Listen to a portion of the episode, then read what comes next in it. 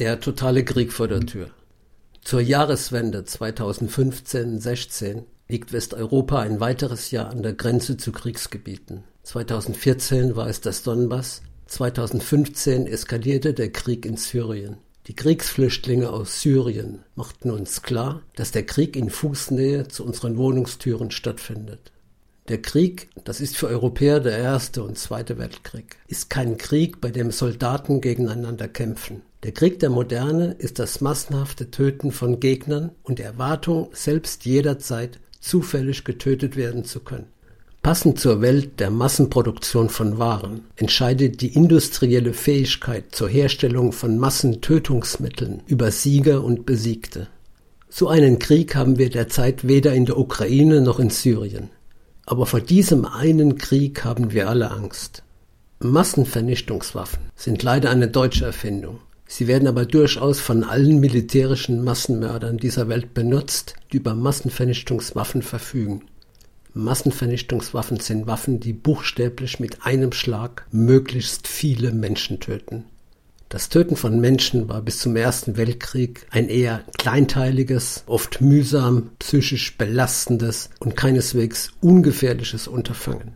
Der britische Major General J.B.A. Bailey schätzte in einer Untersuchung aus dem Jahr 2004, dass vor 1914 etwa 90 Prozent aller Verluste auf den Schlachtfeldern durch Handfeuerwaffen, Schlagwaffen oder ähnlichem erzeugt wurden. Im Ersten Weltkrieg waren es dagegen nur noch die Hälfte der Opfer, die mit kleinen Waffen getötet wurden. Insgesamt stiegen aber die Opferzahlen in die Millionen. Was veränderte sich in den Anfangjahren des Ersten Weltkrieges?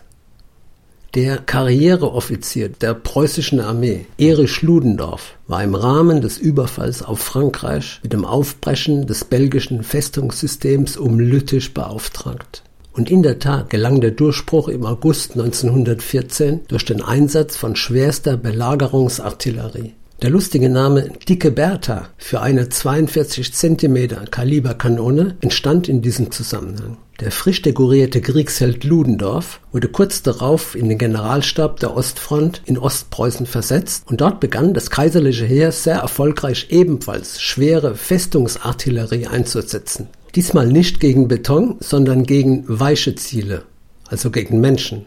Der Erfolg war sprichwörtlich umwerfend.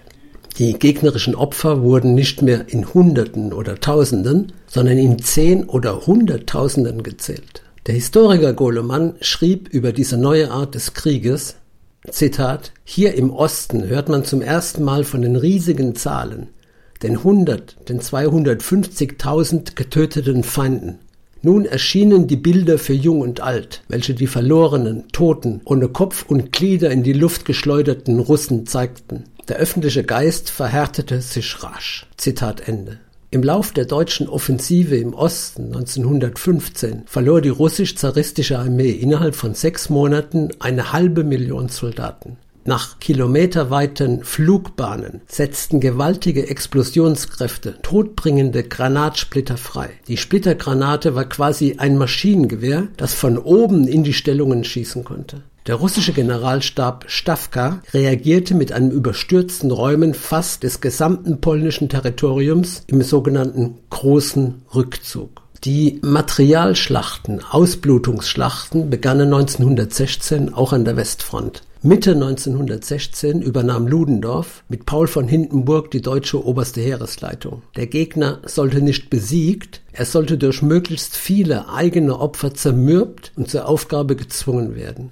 Die Zivilbevölkerung sollte angesichts der gefallenen Väter, Söhne und Männer selbst den nötigen Druck für das Aufgeben aufbauen. Doch im Gegensatz zur Front im Osten besaßen auch die Gegner der Deutschen im Westen die industrielle Kapazität, Massenvernichtungswaffen in Form von schwerer, weitreichender Artillerie aufzubauen. Und so halten sich die Opferzahlen der Schlacht von Verdun, der Schlacht an der Somme 1916 oder der Schlacht an der Aisne 1917 auf beiden Seiten die Waage summieren sich aber in die Millionen. Am Ende führte die Barbarei des Massensterbens Russland und das Deutsche Reich in mehr oder weniger erfolgreiche Revolutionen, die schließlich den Krieg beendeten.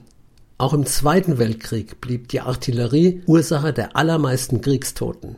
Der bereits erwähnte britische Major General Bailey schätzte den Anteil der Artillerie an der Ostfront auf sowjetischer Seite auf über 60, bei der deutschen Seite auf über 70 Prozent der Gefallenen. Sogar die bereits erwähnte Dicke Bertha feuerte auch im Zweiten Weltkrieg. Gemäß dem Vertrag von Versailles mussten alle Geschütze dieser Größenordnung nach dem Ersten Weltkrieg zerstört oder den Alliierten übergeben werden. Eine der Dicke Bertha Kanonen, die sich auf dem Versuchsgelände von Krupp befand, wurde dabei übersehen. Im September 1944 wurde das Geschütz bei der Niederschlagung des Aufstandes im Warschauer Ghetto eingesetzt. Es liegt in der Dynamik von Massenvernichtungswaffen, dass sie auch gegen Zivilisten eingesetzt werden.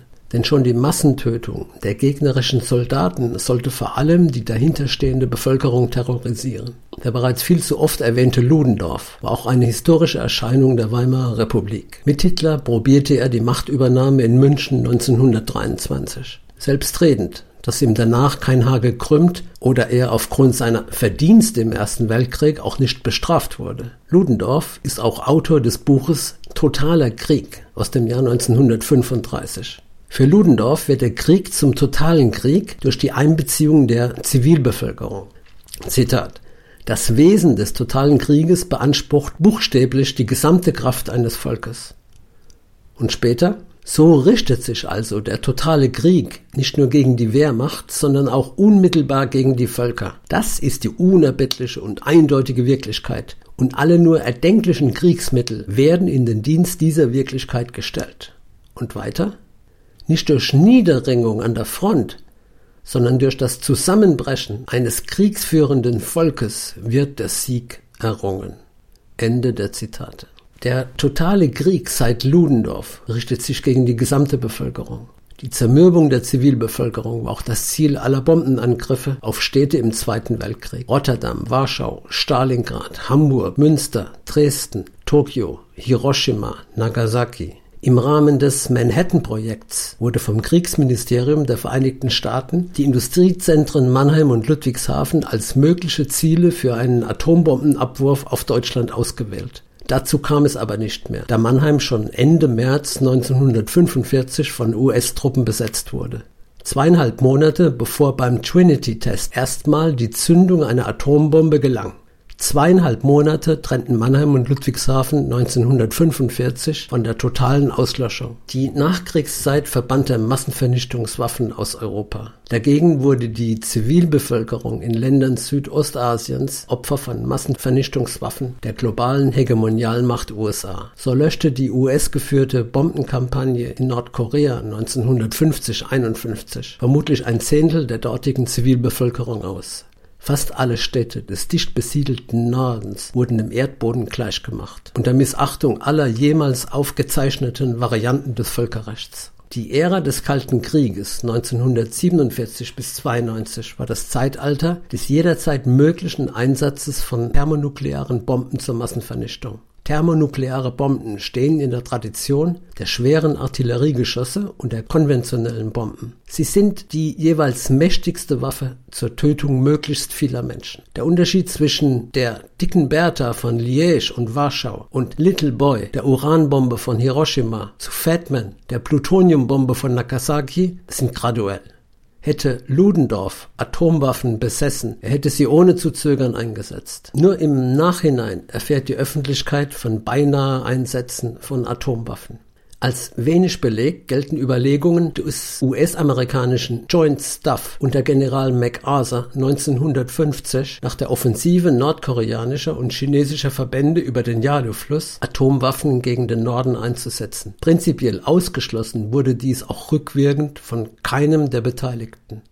Während der Belagerung französischer Einheiten im vietnamesischen Dien Bien Phu 1954 wurde nach den 1971 von der New York Times veröffentlichten Pentagon-Papieren von der französischen Armee der Einsatz von drei Atombomben im Rahmen der Operation Vulture gefordert, von den USA jedoch abgewiesen. Nach Angaben von Peter Kasnick, dem Leiter des Institutes for Nuclear Studies an der American University in Washington, wurde genau dieser Einsatz umgekehrt von den USA den Franzosen angeboten und von diesen zurückgewiesen. Ebenfalls in Vietnam wurde während der Schlacht um Khe Sanh im Januar 1968 von US-Verteidigungsminister McNamara nur deswegen der Einsatz taktischer Atomwaffen verworfen, weil das Gelände um Khe Sanh sich dafür wenig eignete. Das geht aus erst 2005 deklassifizierten Dokumenten hervor. Die USA und die Sowjetunion kamen während der Kuba-Krise im Oktober 1962 einer direkten Konfrontation und damit dem Einsatz von Atomwaffen am nächsten. Erst im Dezember 2005 2015 wurde eine Studie des Strategic Air Commands SAC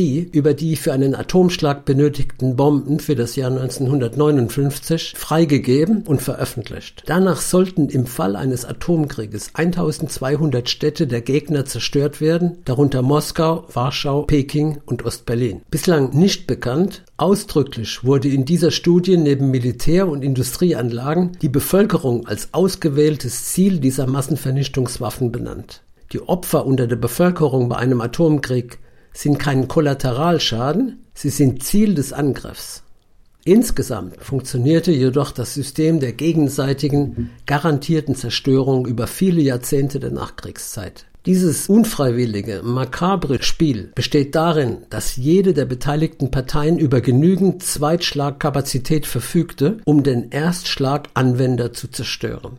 Who strikes first dies second. Das änderte sich mit der von Präsident Reagan 1983 angeordneten Initiative zum Aufbau eines Abwehrschirms gegen Interkontinentalraketen, bekannt als Star War Project.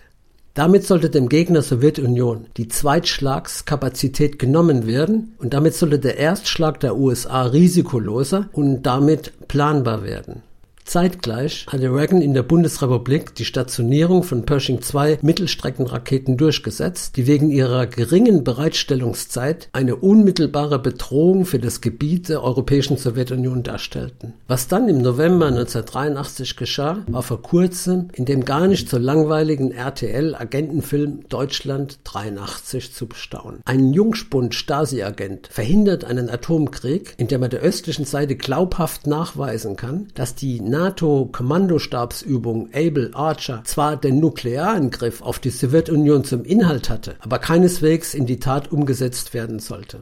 Jüngste Freigaben des US-Verteidigungsministeriums, leider in den USA nicht von deutschen Leitmedien veröffentlicht, bestätigen, dass die Sowjetunion im November 83 tatsächlich von einem unmittelbar bevorstehenden Atomkrieg ausging und entsprechende Aktionen eingeleitet hatte.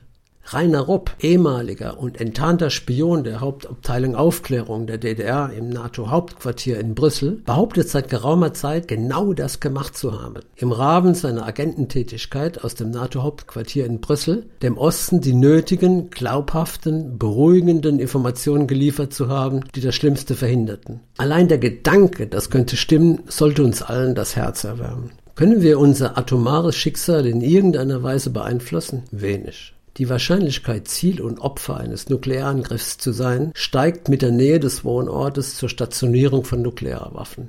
Wenn überhaupt keine nukleare Bedrohung vom Gebiet der Bundesrepublik ausgeht, stehen die Chancen besser, im Falle eines Krieges von diesen Waffen verschont zu werden. Die Überlebenschancen steigen. Eine Garantie gibt es nicht. Wenn es soweit ist, werden die Akteure der Ereignisse uns nicht um Erlaubnis fragen. Denn je todbringender eine einzelne Waffe ist, umso mehr Entscheidungsmacht konzentriert sich in den Händen, nein, im Knopfdrückfinger Einzelner. Aber wir können schon etwas machen. In Büchel zum Beispiel. 20 Atombomben lagern noch immer auf dem Fliegerhorst Büchel in der Eifel. Die Bundesregierung hatte bereits im Koalitionsvertrag 2008 versprochen, sich für deren Abzug einzusetzen. Doch die USA und die NATO planen jetzt, die atomaren Bomben vom Typ B61 nicht zu verschrotten, sondern zu modernisieren. Da kommt die Aktion Büschel atomwaffenfrei gerade recht. Wenn die Tage wieder länger und wärmer werden, sind dort in der Eifel wieder überraschende Events am Fliegerhorst geplant. Am besten nachsehen unter www.büschel-atomwaffenfrei.de und ein Wochenende zum Ausflug in die Eifel nutzen. Hilft für ein langes, langes Leben.